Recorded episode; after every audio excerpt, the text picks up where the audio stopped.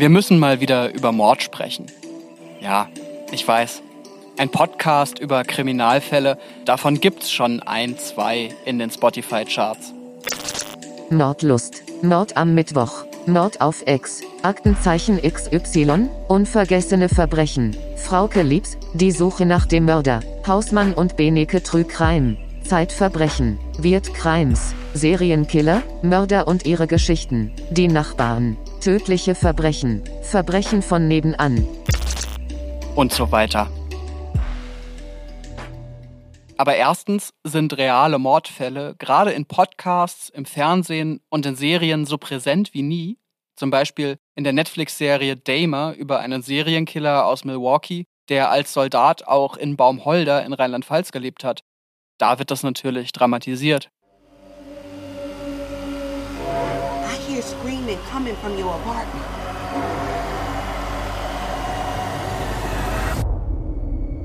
I'll just try and say I'm sorry.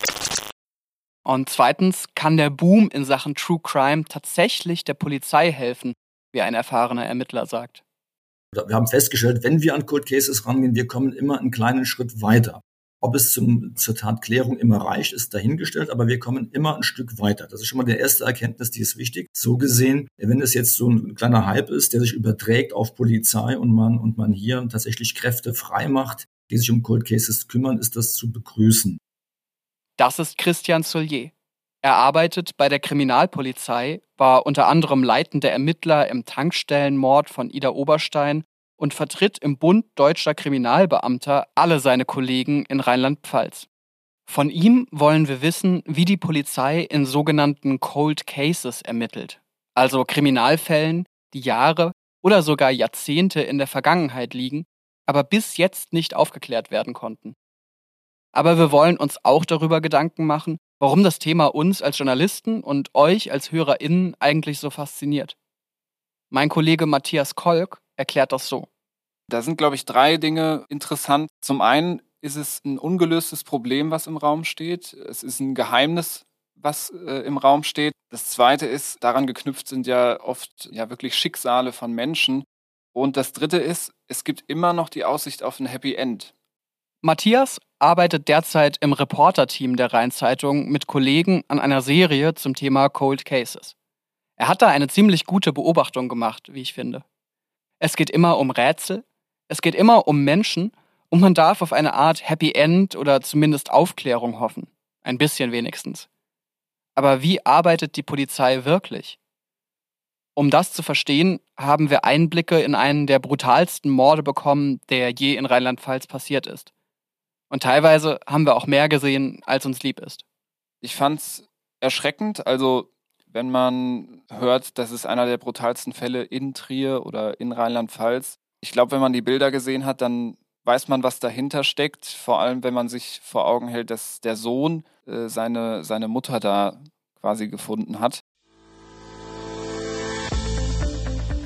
Mein Name ist Finn Holitzka und ihr hört RZ Inside, den Hintergrund-Podcast der Rheinzeitung. Folge 16: Cold Cases. Wie arbeiten Mordermittler wirklich?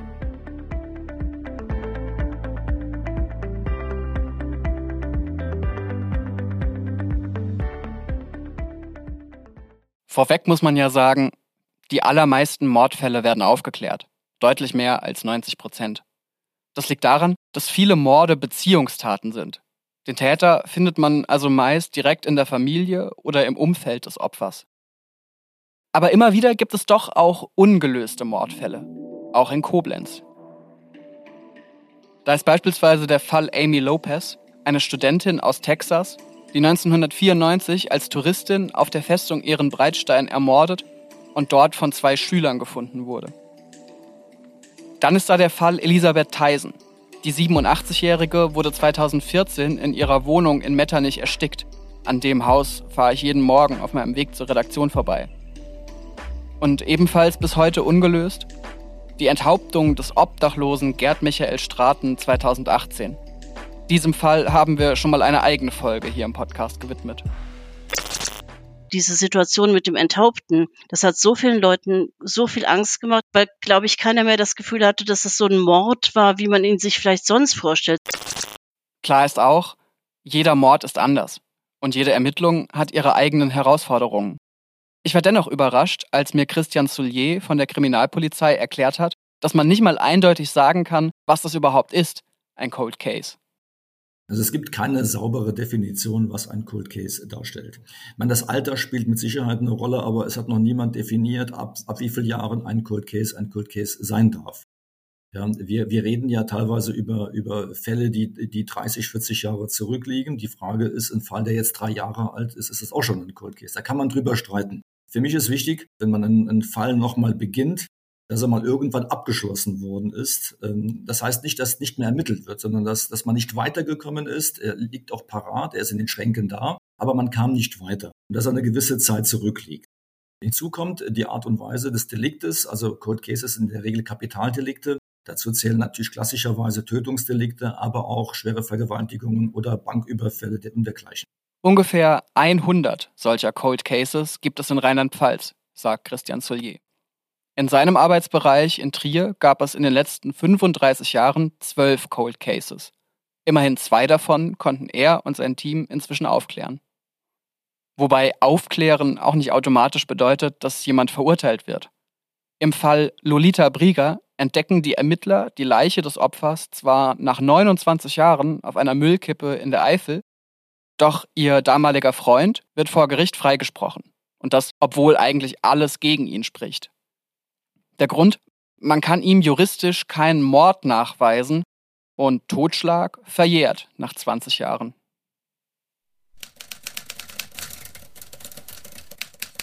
Eine ziemlich spektakuläre und natürlich auch grausame Geschichte.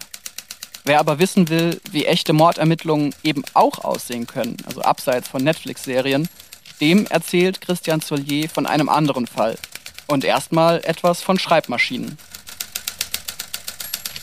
Das größte Problem, also jetzt von, vom Arbeitspensum, ist folgendes. Sie haben einen großen Aktenbestand in, in diesem Fall hier. Dieser Aktenbestand ist damals geschrieben worden mit Schreibmaschine. Das heißt, es gibt keine Datenbanken, äh, es gibt, ähm, es gab keine Möglichkeiten der automatisierten, äh, des automatisierten Abgleiches. Bei so vielen Akten, die hier entstanden sind und wir haben, oder damals, nicht wir, damals wurden circa 450 bis 460 Leute überprüft, was, was Alibi-Überprüfungen angeht. Alles Personen, die im, im näheren und weiteren Umfeld äh, der, des Opfers zu finden waren. Und für, je, und für, jede Person ist eine Akte angelegt worden. Und das heißt, äh, wir haben jede Menge Leitsordner, wo Informationen drin stecken. Und sich die, äh, die auswendig zu lernen oder die im Kopf zu behalten, ist unmöglich. Ja. Das heißt, die größte Arbeit, die wir in dem Fall hatten, äh, hat damit begonnen, dass wir versucht haben, die Informationen, die in diesen Akten, in jeder Seite Papier stecken, diese Informationen rauszufiltern und in eine Datenbank zu geben. Also das war eine, eine heftige Auswertearbeit,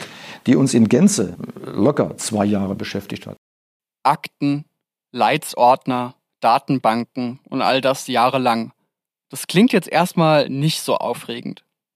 Aber wir wollten euch ja sagen, wie es wirklich ist, in einem Cold Case zu ermitteln. Und dass der konkrete Fall, auf den sich Christian Soulier hier bezieht, trotzdem sehr spannend ist, das hat mein Kollege Dirk Eberts herausgefunden, den ihr eben auch im Hintergrund gehört habt. Er hat die Geschichte von Beatrix Hämmerle aufgeschrieben, die 1989 in Trier ermordet wurde, ganz in der Nähe der Uni. Den Mord an der Kaufhausmitarbeiterin und jungen Mutter beschreibt die Polizei als einen der schlimmsten, den es überhaupt je in Trier gegeben hat. Eine Rolle darin spielen Spanner, eine offene Balkontür und eine blutige Lederjacke, die helfen könnte, den Täter nach 33 Jahren doch noch zu überführen. Wenn ihr mehr darüber wissen wollt, wir haben den Fall Beatrix Hämmerle auch in einem Video verarbeitet, das ihr auf YouTube findet. Wir stellen euch den Link hier in die Show Notes. Was gibt den Ermittlern in solchen Fällen, die teilweise schon Jahrzehnte zurückliegen, überhaupt noch Hoffnung? Christian Soulier benutzt in seiner Erklärung gleich das Wort Asservate, so nennt die Polizei Gegenstände, die als Beweismittel dienen können. Für ihn spielen zwei Aspekte eine wichtige Rolle. Klar, ein wichtiger Punkt ist die Frage, hat man noch Asservate, kann man mit denen noch etwas machen? Die DNA-Technik hat sich im Laufe der Zeit verfeinert, die ist sensitiver geworden, die hat sich fortentwickelt. So gesehen gibt es immer wieder mal Überlegungen, gibt es einzelne Asservate, die man nochmal auf DNA überprüft, in der Hoffnung, dass natürlich auch ein, ein, Gegenpart vorhanden ist, dass man irgendwann jemanden hat, der exakt diese DNA natürlich auch äh, innehat. Aber der Zeitfaktor ist auch nicht uninteressant. Der Zeitfaktor deswegen, weil Menschen sich verändern und äh, Leute, die vielleicht früher einen, einen gewissen nahen Bezug zu einem Täter hatten und vielleicht etwas wussten und nichts gesagt haben, haben heute vielleicht diese Nähe nicht mehr zu diesem Täter und sind eher bereit, Angaben zu machen wie früher. Also der Zeitfaktor ist nicht uninteressant. Einmal verbessert sich also die Technik. Im Fall der alleinerziehenden Mutter Beatrix Hämmerle, den ich eben schon kurz angesprochen habe, fand man irgendwann Hautschuppen auf einer Lederjacke. Seitdem hat man hunderte Männer aus ihrem Umfeld zu einer DNA-Probe gebeten. Die sieht ein bisschen aus wie so ein Corona-Test, also mit einem Stäbchen im Mund. Aber zwingen kann man dazu natürlich niemand. Seine DNA gibt jeder freiwillig ab oder eben auch nicht. Zuerst habe ich mich gefragt, was das dann überhaupt soll. Es wird ja wohl kaum ein Mörder aus freien Stücken einfach vorbeispazieren, um seinen Speichel untersuchen zu lassen. Aber Christian Soulier erklärt das so. Der Vorteil ist natürlich, ähm, dass wir diese Personen als Spur ausschließen können. Das heißt also, wenn eine Person X äh, bei uns als Spur existiert und, und natürlich mache ich hier mit, ich will A helfen, weil je, je geringer der Personenkreis wird, desto eher haben wir eine Chance. Und dann hat der Kommissar da eben ja noch einen interessanten Punkt angesprochen. Mitwisser, die den Täter vor Jahren vielleicht noch geschützt haben, könnten heute ein ganz anderes Verhältnis zu dieser Person haben und möglicherweise doch noch auspacken. Aber, auch das wird klar, Mordermittlungen in Cold Cases bleiben eine ziemliche Sisyphus-Arbeit. Werden spannend inszenierte Netflix-Serien und True Crime Stories dem denn überhaupt gerecht? Das habe ich zum Ende nochmal meinen Kollegen Matthias gefragt. Ich glaube, so ganz fern sind diese Krimis im Fernsehen gar nicht von dem, was ich da gesehen habe. Es läuft nur deutlich schneller ab. Also Filme sind natürlich auf eine gewisse Zeit begrenzt, 90 Minuten, zwei Stunden. Da passiert natürlich äh, das, was in, in solchen Ermittlungen in echt vielleicht in Jahren Arbeit passiert. Also diese ganzen Durststrecken, ich glaube, im, im, echten Leben braucht man auf jeden Fall eine, eine gewisse äh, Frustrationstoleranz. Was ich aber auch gesehen habe die Polizei arbeitet teilweise schon so, wie man es auch aus dem Fernsehen kennt. Also ich sage jetzt mal irgendwie an der, an der Wand diese Cases nochmal aufzurollen und, und die Verbindungen mit Fäden darzustellen. Das sind alles Dinge, die, die ich da vor Ort auch schon gesehen habe, was mich überrascht hat.